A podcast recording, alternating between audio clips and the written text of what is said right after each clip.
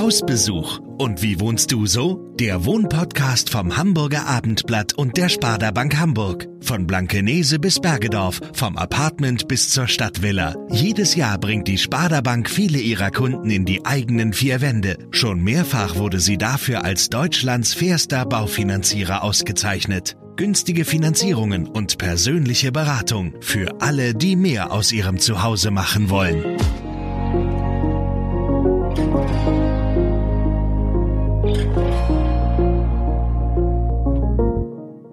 Guten Tag und herzlich willkommen zu unserer neuen Folge des Wohnpodcasts Hausbesuch. Mein Name ist Friederike Ulrich und ich bin heute zu Gast bei Andreas Hanitsch. Wir sitzen hier in einem sehr stylischen Raum mit Blick auf die Elbe, werden über das Wohnen in einem Industriedenkmal und eine selbst kuratierte Nachbarschaft sprechen und darüber, was für eine große Rolle eine kleine Kommode bei der Inneneinrichtung spielen kann. Guten Tag, Herr Hanitsch. Guten Tag, Frau Ulrich. Herzlich willkommen. Danke. Erzählen Sie doch ein bisschen mal über sich und über diesen Ort, an dem wir uns befinden. Ja, das ist schon ein ganz besonderer Ort hier unten im Wasserwerk, im alten Pumpwerk in Blankenese, das 1859 errichtet wurde von britischen Ingenieuren. Ich bin ganz froh, dass ich als zugereister Hamburger, der erst seit 2001 hier in der Stadt ist, äh, immer gleich an sehr schönen Plätzen hier wohnen konnte. Erst an der Außenalster, dann habe ich gearbeitet in der Speicherstadt. Äh, über die Üvelgönne bin ich dann hierher gekommen. An und für sich bin ich äh, Betriebswirt, habe Kunstgeschichte studiert, weil mich das eigentlich mehr interessierte als die nackten Zahlen und äh, dann lange als Unternehmensberater gearbeitet und seit über 15 Jahren entwickle ich Projekte wie dieses aus Lust an der Freude und habe das Glück, dass ich davon auch noch leben kann. Sie erzählten eben kurz, das ist ein ehemaliges Wasserwerk. Ähm, wie, welche Funktion hatte es? Also zum Hintergrund, äh, in den 1850er Jahren kamen britische Ingenieure nach Hamburg und nach Altona, um eigentlich das Gasnetz zu modernisieren. Die stellten damals fest, dass die Trinkwasserversorgung ähm, noch äh, ganz vorsinnflutlich tatsächlich eben aus der Elbe und aus Alsterwasser erfolgte, das natürlich ungereinigt war und damit alle Keime in sich trug. Man hat dann dort festgestellt, dass man eigentlich mit dem Wassersystem anfangen müsste. Und so haben diese britischen Ingenieure dann hier in Altona das seinerzeit modernste Pumpwerk gebaut, mit dem bei Flut Wasser aus der Elbe entnommen wurde, hochgepumpt wurde auf den Bauersberg, der etwa 100 Meter hier über uns liegt. Dort wird das Wasser in Klärbecken eingeleitet und durch diese Klärbecken dann nachher wieder runterverteilt über Leitungen in die Haushalte hier in Altona. Äh, als die Cholera Hamburg heimsuchte, äh, wurde Altona verschont, deshalb, weil man hier reines Trinkwasser hatte. Altona hat sogar damals dann Tankwagen nach Hamburg geschickt, um die Hamburger Bevölkerung mit reinem Wasser zu versorgen. Also es war damals tatsächlich das modernste Pumpwerk und Wasserwerk seiner Art. Und Hamburg zog dann erst ungefähr 15 Jahre später nach mit einer entsprechenden Installation dort. Ah, interessant. Heute wohnen Sie hier. Wann wurde es denn aufgegeben? Also schon vor etwa 55 Jahren hat man beschlossen, dass das Wasser eben nicht mehr aus den Flüssen gewonnen wird, sondern aus äh, Tiefbrunnen. Mhm. Und ähm, so hat man dann damals auch dieses alte Pumpwerk stillgelegt. Das wurde nur als Reserve praktisch vorgehalten für Notfälle. Man hätte es innerhalb von wenigen Tagen dann wieder aktiv machen können. Das heißt, in dieser Zeit standen also tatsächlich sämtliche Räume leer, wurden nur noch als Lagerhallen genutzt und äh, Hamburg Wasser, äh, die Eigentümerin äh, dieser ganzen Gebäude, hat immerhin noch einen guten Job darin gemacht, die Gebäude so zu unterhalten, dass sie nicht verfielen. Mhm. Ähm, aber dennoch war es sehr traurig, was wir zu der Zeit vorgefunden haben. Wann war denn das und wie sind Sie darauf gestoßen? Sind Sie hier mal irgendwann spazieren gegangen und haben gesehen, dass das Gebäude leer steht oder vielleicht sogar zum Verkauf oder wie war das? Also sehr, sehr viele Menschen sind hier immer spazieren gegangen, haben ihre Autos hier vor den Gebäuden geparkt, weil sie zum Strand gegangen sind, der hier herrlich ist. Wir haben hier eine tolle Landschaft hier am Falkensteiner Ufer. Ähm, ich selbst kannte diese Gebäude gar nicht. Und ich muss sagen, äh, bei einem Familientreffen in Spanien erreichte mich auf einer Dachterrasse in Tarifa der Anruf eines guten Freundes, der mich fragte, was ich denn mit dem alten Wasserwerk in Blankenese machen würde. Und ich wusste gar nichts von dem Verkauf, ähm, war aber dann gleich ganz begeistert. Denn diese Vorstellung, ein Loft direkt an der Elbe, am Fluss zu haben, war für mich eigentlich das Nonplusultra. Okay. Äh, hatte nie damit gerechnet, dass sowas mal um die Ecke kommen würde. Okay.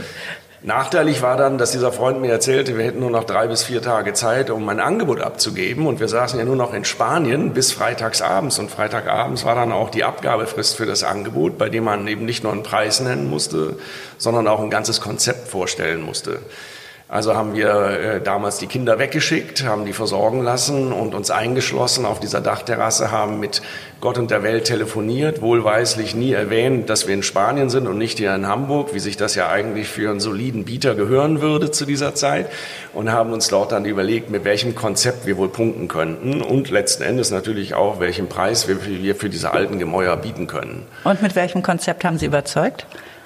Es ging im Wesentlichen darum, dass wir sehr schnell herausgefunden haben, dass eine Restauration, ein Hotelbetrieb hier nicht zulässig sein würde. Mhm. Das hätte die Stadt nicht mitgetragen. Das heißt, wir waren damit relativ schnell bei einer Wohnnutzung, die allerdings die alte Pumpenhalle, die historisch noch erhalten ist, wie 1859, erhalten werden wie ein privates Museum.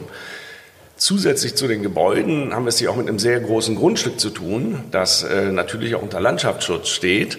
Ähm, das waren einmal 10.000 Quadratmeter unmittelbar am Strand, die sogar bis in die Elbe hineinreichten. Denn Hamburg Wasser hat dort ja die Rohre in die Elbe gelegt, die mit dem Pumpwerk verbunden waren, sodass das wohl das einzige Grundstück in Hamburg ist, das nicht der Port Authority gehörte und dennoch eben den direkten Elbzugang hatte. Ähm, es ging im Wesentlichen darum, was man auch mit dieser Freifläche machen würde. Und da haben wir eine ganze Reihe sehr verrückter Ideen entwickelt in sehr kurzer Zeit. Das ging Zum Beispiel? von Community Gardens für die Bevölkerung äh, in Altona bis äh, Nienstetten und Othmarschen. Äh, wir haben selbst über Dinge wie Urnenfriedhöfe nachgedacht, als Elbgarten und eine ganze Reihe verrückte Ideen, haben das aber dann nachher immer weiter eingedampft und sind dann mit dem Konzept ins Rennen gegangen, dass wir einen Teil der Öffentlichkeit geben, um den damals schon bestehenden Park zu erweitern. Und das ist dann später eben auch so umgesetzt worden, ja, so dass die Bevölkerung eben die Öffentlichkeit wirklich an der Elbe entlang laufen kann und wir viele tausend Quadratmeter der Stadt gegeben haben, so dass jetzt hier ein richtig schöner großer Elbpark entstanden ist. Wann haben Sie das äh, Ensemble gekauft? Das ist vor sechs Jahren gewesen, mhm. äh, hat sich dann etwas hingezogen, äh, denn äh, das Objekt war heiß begehrt. Äh, eine ganze Reihe bekannter Hamburger Familien äh, hätten das auch damals Ach, gerne erworben. Und da haben wir dann auch kennengelernt, welche Strippen gezogen werden in einer Stadt wie Hamburg. Aber auch als Rheinländer war es mir dann möglich, mich letzten Endes doch durchzusetzen. Und wir haben in guter Zusammenarbeit mit Hamburg Wasser äh, das Objekt dann einige Monate später erwerben können dann viel Zeit darauf verwendet, Bauanträge zu stellen. Insbesondere deshalb, weil hier tatsächlich eine ganze Reihe von speziellen Anforderungen zusammenkommen. Zum einen steht alles unter Denkmalschutz. Dann haben wir es mit dem Landschaftsschutz hier zu tun. Wir sind im Flutgebiet, im Überschwemmungsgebiet, also ist auch der Flutschutz von zentraler Bedeutung. Und dann kam noch der Brandschutz mit hinzu. Und das war nicht so ganz einfach, denn immer dann, wenn man mit einer der vier beteiligten Parteien sich einig war, dann hob eine andere die Hand und sagte, ja, das kollidiert dann aber wiederum mit uns. Mhm. Beispiel eine Fluchtterrasse im Hang. Ja, die mag dann der Flutschützer, aber nicht unbedingt der für die Landschaft Verantwortliche. Ja, das war nicht einfach, äh, in dieser Gemengelage gute Lösungen zu finden. Hier waren ja noch Werkswohnungen. Waren die noch bewohnt? Mhm. In der Tat äh, haben wir ein Gebäude übernommen mit sechs Werkswohnungen, die nach dem Zweiten Weltkrieg als Notwohnungen eingerichtet wurden. Es war auch ursprünglich mal ein Betriebsgebäude, das tatsächlich auch noch einen ganz, ganz tiefen unterirdischen Kohlenkeller hat. In diesem Gebäude äh, lebten Angehörige, Betriebsangehörige der Wasserwerke, ähm, einer unserer besten Freunde ist ein alter Bademeister, der hier lange gewohnt hat, bis gerade noch vor kurzem und uns immer noch sehr freundschaftlich verbunden ist. Äh, der beruhigt hier jeden, wenn die Flut mal wieder anrückt, denn er hat jede Flut gesehen in den letzten erlebt. 30 Jahren und äh, der weiß genau Bescheid. Äh, wir haben natürlich diese Mieter übernommen und die sind Teil ähm, der Gemeinschaft hier geworden. Genau, zu der Gemeinschaft kommen wir ja noch. Aber erstmal, Sie haben also dieses Gebäude entwickelt mit allen Denkmalschutzauflagen und Naturschutzauflagen und so weiter. Ähm, wie lange hat das gedauert? Also wir sprechen hier insgesamt von zehn Gebäuden, die wir entwickelt haben, mit einer Fläche von knapp 3000 Quadratmetern. Ähm, wir haben ungefähr zwei Jahre gebraucht, bis wir tatsächlich eben entsprechende Genehmigungen alle vorliegen hatten und haben dann etwa drei Jahre lang gebaut bis tatsächlich dann alles fertig war. Die ersten Familien sind nach zwei Jahren eingezogen und äh, ich selbst als Bauherr war dann der Letzte, der äh, sein Refugium hier gefunden hat in der alten Maschinenhalle, in der wir jetzt sitzen. Was für Gebäude sind entstanden, beziehungsweise was gab es denn und was haben Sie daraus gemacht? Also zunächst mal war es eben so, dass wir tatsächlich uns ausschließlich in den alten Gebäuden bewegt haben und nur diese entwickelt haben. Es sind also keine Neubauten geschaffen worden. Jedes Haus, das hier steht, auch die strandseitigen Gebäude, die vielleicht etwas neuer aussehen, sind Bestandsgebäude, die aufgearbeitet worden sind. Wir haben es hier mit einer Mischung zu tun aus äh, Einfamilienhäusern, aus einem Mehrfamilienhaus, dem angesprochenen Werkshaus, von dem wir vorhin äh, über das vorhin äh, berichtet wurde, äh, bis dann eben hin zu großen Loftwohnungen, die sich jeweils über drei Etagen erstrecken und äh, auch sehr groß ausgefallen sind, sehr schöne große Deckenhöhen haben. Was hatten die für Funktionen früher, die Gebäude? Maschinenhalle haben Sie gesagt, Pumpwerk, äh, ja, also Die Gebäude haben heute noch ihre alten Bezeichnungen. Ja. Das Wie haben wir gepflegt. Also mein Nachbargebäude, das ist die alte Werkstatt, in der wir tatsächlich mit der Übernahme auch noch alte Werkbänke eben gefunden und übernommen haben, große Werkzeuge, das ist alles noch vorhanden. Zum Teil steht es auch hier bei mir in der Maschinenhalle dort hinten. Das sind alte Schraubstöcke und Sägen. Äh, da haben wir viel gefunden. Dann gibt es das alte Meisterhaus, äh, in dem natürlich die äh, für den Betrieb Verantwortlichen auch ihre Büros hatten. Ähm, wir haben äh, eine Druckerhöhungsstation am Strand erhalten und das äh, Mietshaus, das ist eigentlich das Maschinistenhaus. Ja. Insofern finden wir die alten Funktionen auch immer noch in den Namen der Gebäude. Wer wohnt denn da drin? Sie haben erzählt, dass Sie Ihre Nachbarn selber ausgesucht haben. Nach welchen Kriterien? Und wer hat sich jetzt hier ansiedeln dürfen? Für mich ist es ganz, ganz wichtig, dass wir hier nicht nur von Gebäuden sprechen, sondern es geht darum, diese Gebäude mit Leben zu füllen und dazu braucht es Menschen. Und ich habe das schon in vielen anderen äh, Situationen eben auch erlebt, dass die Menschen wirklich den Unterschied machen. Deshalb habe ich mich dazu entschlossen, damals hier nicht über Makler, Käufer zu suchen, sondern mir tatsächlich die Nachbarn selbst auszusuchen. Das Interesse an diesen Gebäuden war unglaublich groß. Wir haben Menschen wirklich aus ganz Europa hier gehabt, die sich für das Wohnen im Wasserwerk interessiert haben. Woher wussten die denn davon? Haben Sie das äh, verbreitet oder war also das? Wir sind damals äh, damit gestartet, dass wir uns hier vorgestellt haben mit einem größeren Ausstellungsprojekt, bei dem wir 23 Künstler aus aller Welt hier in den Hallen hatten, die noch nicht entwickelt waren, die also noch im Rotzustand waren. Die haben hier gearbeitet, haben ausgestellt, Malerei, Installationen, Multimedia. Und wir haben das zum Anlass genommen, alle Gebäude für die Öffentlichkeit zu öffnen. In dieser Zeit sind hier viele tausend äh, Interessierte in den Räumen gewesen. Das hat dann auch die Presse begleitet. Das Fernsehen war auch hier. Und das war eigentlich, glaube ich, die Initialzündung. Da hat sich rumgesprochen, hier passiert was. Und okay. dann wurden wir immer wieder angesprochen. Ich habe unendlich viele E-Mails und Anrufe bekommen und äh, mit vielen dann auch tatsächlich die Tour gemacht durch die Gebäude und dabei sehr viele, sehr, sehr gute Bekanntschaften gemacht. Ähm, wir stehen auch mit äh, einigen, die gar nicht zum Zuge gekommen sind, immer noch in einem sehr guten Kontakt. Mhm.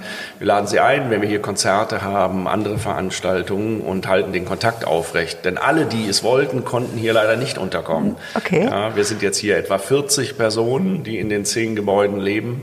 Und Plus Familien dann also auch oder inklusive Familien, Kinder. Richtig, genau. Mhm. Ja, dazu kommen dann noch acht Hunde, drei Katzen, ähm, ein paar Bussarde im Hang. Okay. Ähm, also schon eine kunterbunte Mischung. Klingt gut. Aber was waren nun die Kriterien, nach denen Sie die Bewohner ausgesucht haben? Also zunächst mal war mir ganz wichtig, dass die nicht alle so waren wie ich selbst, ja, okay. dass das eine bunte Mischung wird. Und äh, wir wollten gerne alt und jung hier haben. Äh, wir wollten hier Kinder haben, weil wir glauben, dass am Strand es ganz fantastisch ist, aufzuwachsen in dieser Gegend hier. Ähm, wir haben äh, ganz unterschiedliche Berufsgruppen, die hier sind. Was aber alle eigentlich kennzeichnet ist, dass alle sehr unternehmerisch äh, auch an das Wohnen herangehen. Ja, mhm. Wir haben äh, gemeinsam Ideen entwickelt, was wir hieraus machen wollen. Wir machen den Sport zum Beispiel zusammen. Wir ähm, bringen Veranstaltungen eben zum Tragen, ja, machen uns Gedanken darüber, wie wir hier die Höfe beleben, die wir gemeinsam haben. Und gleichzeitig kann sich aber auch jeder immer wieder zurückziehen, wenn er das möchte. Ja? Ähm, Freunde, die uns hier beobachten, die sprechen von der Kommune 2.0. Ja? Ein bisschen was hat es davon, aber wirklich nur im besten Sinne. Sie Und, haben eben die Höfe erwähnt, die ähm waren ja nicht da früher. Ne? Sie haben ja, also soweit ich das ähm, sehen kann, nach vorne alles sehr authentisch erhalten, aber hinten haben Sie ein bisschen was verändert zum Elbhang hin. Was haben Sie da gemacht. Absolut. Ja, zunächst mal ist es ja so gewesen, dass es ein Werksgelände war, das mit schweren Fahrzeugen befahren werden musste, also war alles asphaltiert. Ja, wir haben diesen gesamten Asphalt eben entfernt. Wir haben hier alles mit äh, Pflaster aus Schweden gepflastert und damit sehr, sehr schöne Hofsituationen geschaffen, Gärten geschaffen. Hier gibt es keine Zäune zwischen den verschiedenen Einheiten. Alle können sich hier frei bewegen. Äh, Kinder können sich hier sicher bewegen, ohne Gefahr zu laufen, von Autos überfahren zu werden.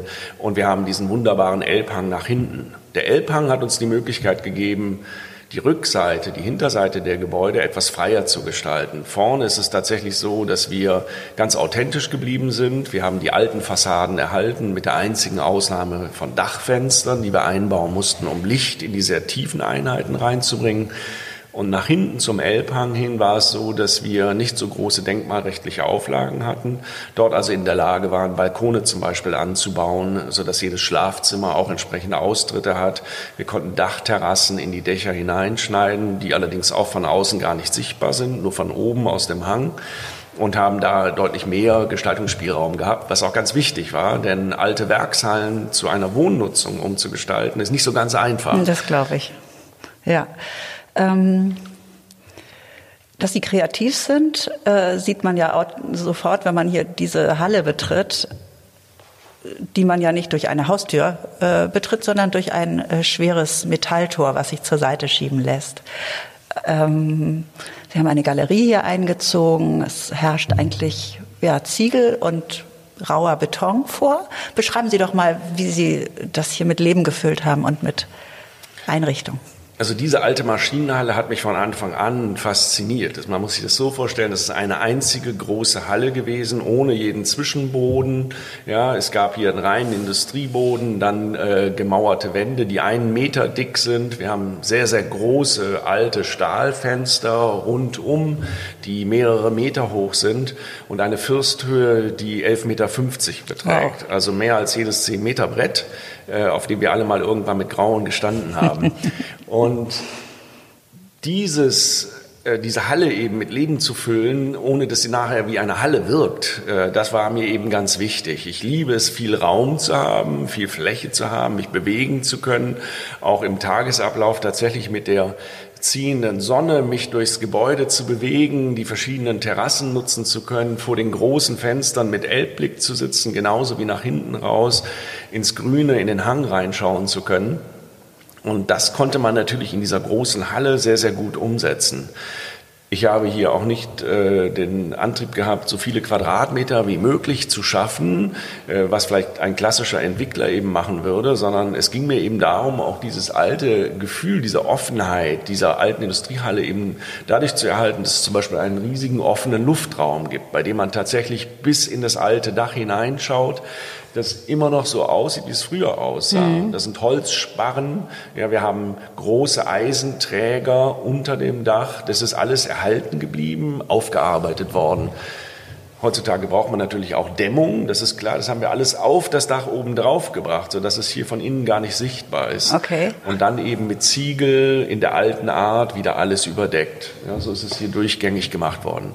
Die alten Stahlfenster haben wir alle aufgearbeitet, was ein enormer Aufwand war, aber sich wirklich gelohnt hat.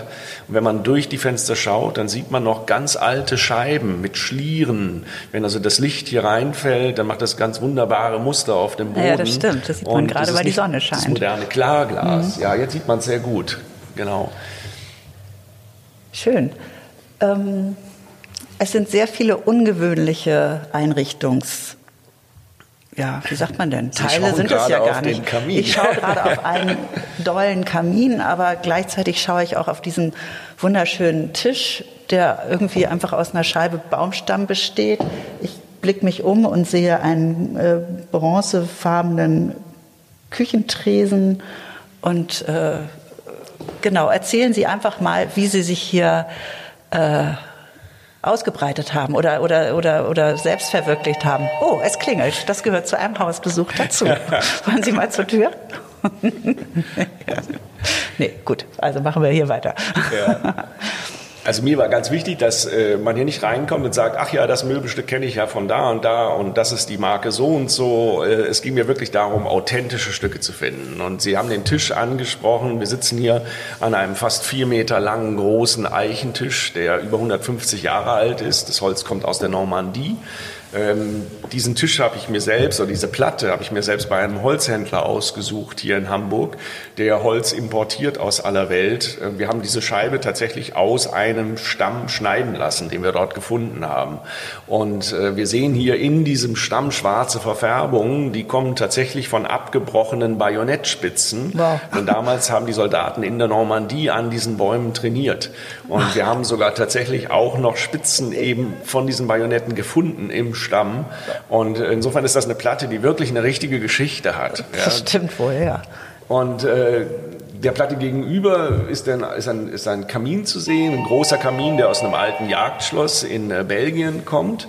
Und den haben wir hier kontrastiert mit äh, blauen Fliesen, die in Italien für uns gebrannt worden sind, zu Corona-Zeiten durch eine kleine Manufaktur, okay. die äh, inzwischen ganz viel mehr Aufträge bekommen hat, weil ich sehr froh bin, dass ich einige Freunde und Bekannte äh, weitervermitteln konnte, Ach, mhm. die jetzt dort auch arbeiten mhm. lassen.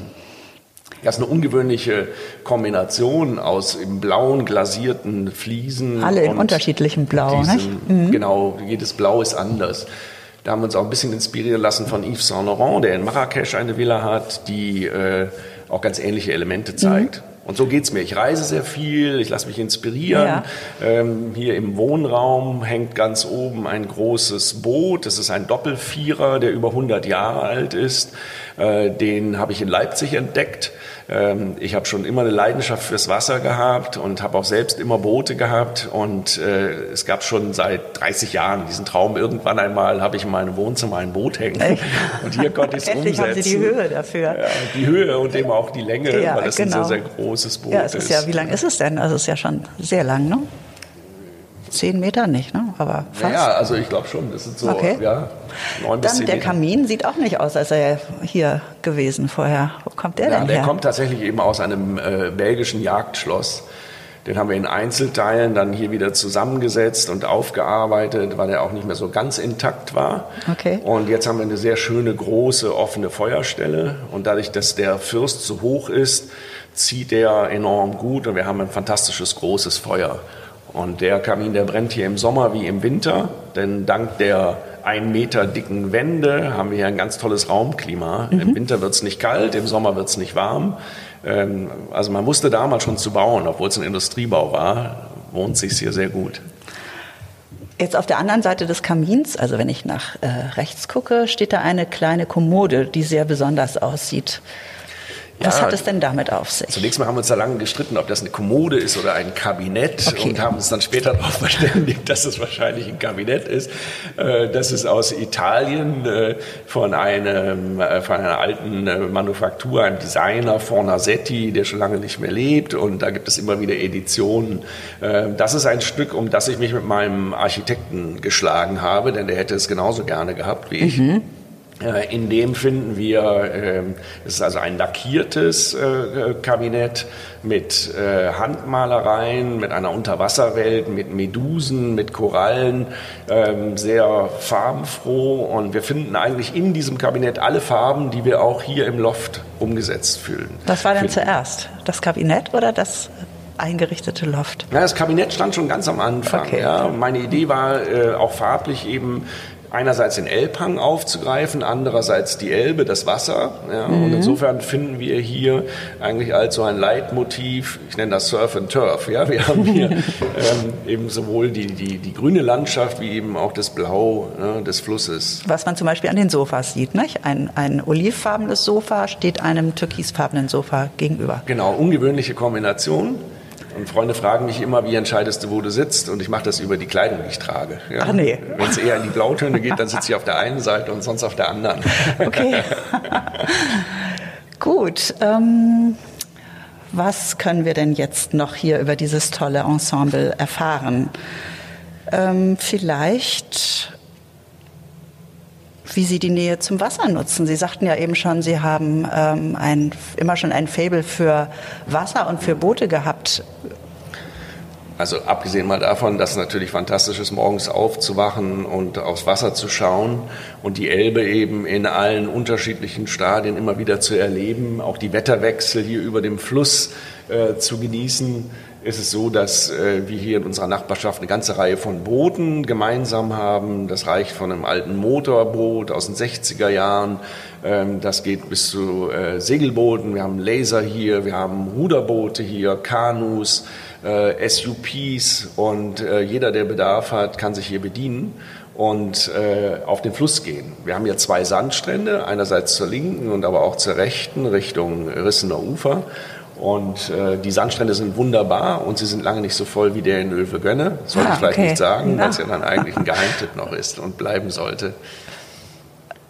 Und es ist eben auch so, dass äh, ich persönlich eigentlich jede Gelegenheit nutze, um in der Elbe schwimmen zu gehen. Das erste Mal in diesem Jahr war der, 2. Jan war der 1. Januar bei 2 Grad Wassertemperatur und Außentemperatur. Oh je, da hält man es aber nicht lange aus, oder? Nee, nicht wirklich lange, aber es ist ein Erlebnis und man muss das halt äh, gemacht haben. Das gehört ja dazu. Es ist bestimmt ein gutes Jahr, was ja. so beginnt. Im Sommer ist es deutlich angenehmer. Aber wenn man hier tatsächlich erstmal ein Bad in der Elbe nimmt, fängt jeder Tag richtig gut an. Ja, und das ist auch ein bisschen das Gefühl, dass man hier eigentlich immer ein Urlaubsgefühl hat. Ja. Wenn wir den Vaseberg runterkommen oder durch den Wald runterfahren, dann ist man angekommen. Ja, man ist entspannt, man hat die Stadt hinter sich gelassen und hier tickt die Uhr irgendwie wieder ein bisschen mhm. anders. Ja, der Himmel ist auch so weit. Und wie ist es mit Hochwasser? Also die Elbe liegt ja nicht immer so, so schön glitzernd in der Sonne da wie jetzt. Nee, das, das kann ja auch schon. sehr rau zugehen hier, oder? Absolut. Also bei Sturmflut ist es schon so, dass äh, man die Autos besser mal wegfährt. Allerdings muss man sagen, dass das Wasserwerk auf einem relativ hohen Punkt liegt. Also wenn unsere Nachbarstraßen wie der Strandweg schon unter Wasser sind, dann sind wir immer noch trocken. Mhm. 1976 hatten wir die höchste Sturmflut jemals hier und da stand das Wasser auf der Straßenhöhe.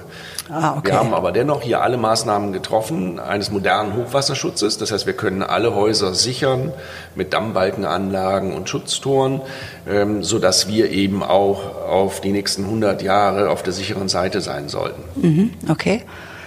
Was Sie vorhin kurz angesprochen haben, war, ähm, dass Sie an diesem Ort auch Kultur stattfinden lassen möchten. Da spielt ja ein Raum eine ganz besondere Rolle. Ne? Das ist diese historische Pumphalle. Erzählen Sie doch mal, was Sie da machen möchten oder was Sie schon umgesetzt haben.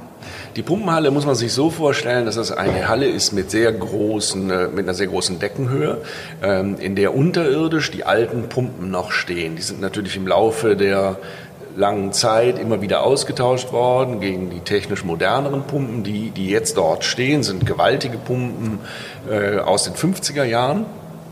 Wir haben einen Glasboden über diesen Pumpen einziehen lassen, sodass diese ganze Fläche begehbar ist und man runterschauen kann auf diesen ganzen Maschinenpark, durch den man sich aber auch unten durchaus bewegen kann. Das gibt uns jetzt die Möglichkeit, eben dort 100, 200 Gäste eben auch zu empfangen. Zu, auch unter Corona-Bedingungen jetzt? Die haben wir natürlich eingehalten. Mhm. Ja, das heißt, wir haben eben jetzt gerade auch wieder starten können mit einem ersten Konzert. Äh, wir hatten im letzten Jahr ähm, einzelne Hamburger Sinfoniker eben auch hier. Wir haben schon Ausstellungen dort gehabt, private mhm. Veranstaltungen natürlich jetzt in letzter Zeit, weil wir da begrenztere Teilnehmerzahlen hatten. Und ähm, wir haben jetzt auch noch eine Pantry dort eingerichtet, so dass man tatsächlich eben dort dann auch mal Essen veranstalten kann, sich äh, mit Freunden dort treffen kann, einen kleinen Empfang machen kann. All diese, diese Dinge sind möglich und wir würden das auch gerne der Öffentlichkeit zur Verfügung stellen. Äh, stellen. Wer da also Interesse hat, soll uns einfach ansprechen. Ja, wenn das passende okay. Veranstaltungen sind, dann freuen wir uns, wenn diese Halle, die ja sonst auch verschlossen ist, genutzt wird. Mhm. Denn äh, die war lang, die war viel zu lange verschlossen und es ist einfach wunderschön. Es hat fast etwas Kathedralenartiges, mhm. wenn man dort steht. Und äh, wir hoffen, dass wir noch viele Gelegenheiten haben, das tatsächlich auch zu öffnen. Dieses Ensemble heißt ja Waterwork Falkenstein, aber das ist nicht der alte Name, oder?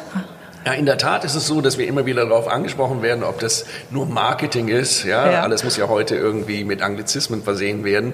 Ist aber gar nicht der Fall, denn es waren ja britische Ingenieure, die das damals gebaut haben. Und so finden wir draußen an der Pumpenhalle auch eine ganz alte Plakette aus 1859, auf der der Begriff Waterworks steht.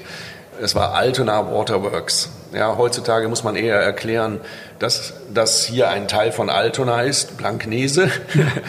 Waterworks versteht sich von selbst. Wir haben ja. dann Waterworks Falkenstein daraus gemacht, aber insofern den alten Namen eigentlich wieder aufgegriffen. Okay.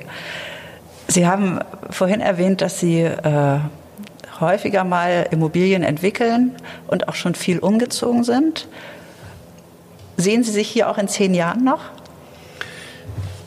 Das kann sehr gut sein. Ich mache allerdings äh, es immer so, dass ich mir ein Ziel setze von drei bis fünf Jahren und dann wirklich versuche, in dieser Zeit ganz intensiv an dem Ort zu leben, an dem ich jeweils bin. Denn dann probiert man auch wirklich alles aus und man schiebt es nicht auf die lange Bank, wie man sonst vielleicht machen würde.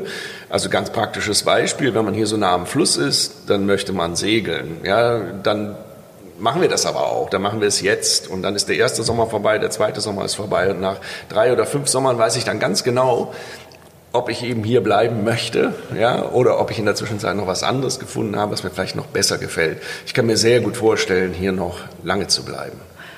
Das kann ich mir auch gut vorstellen. Okay, Herr Hanitsch, vielen Dank, dass ich hier sein konnte und äh, danke für das interessante Gespräch. Sehr gerne, Sie sind hier immer willkommen. Danke.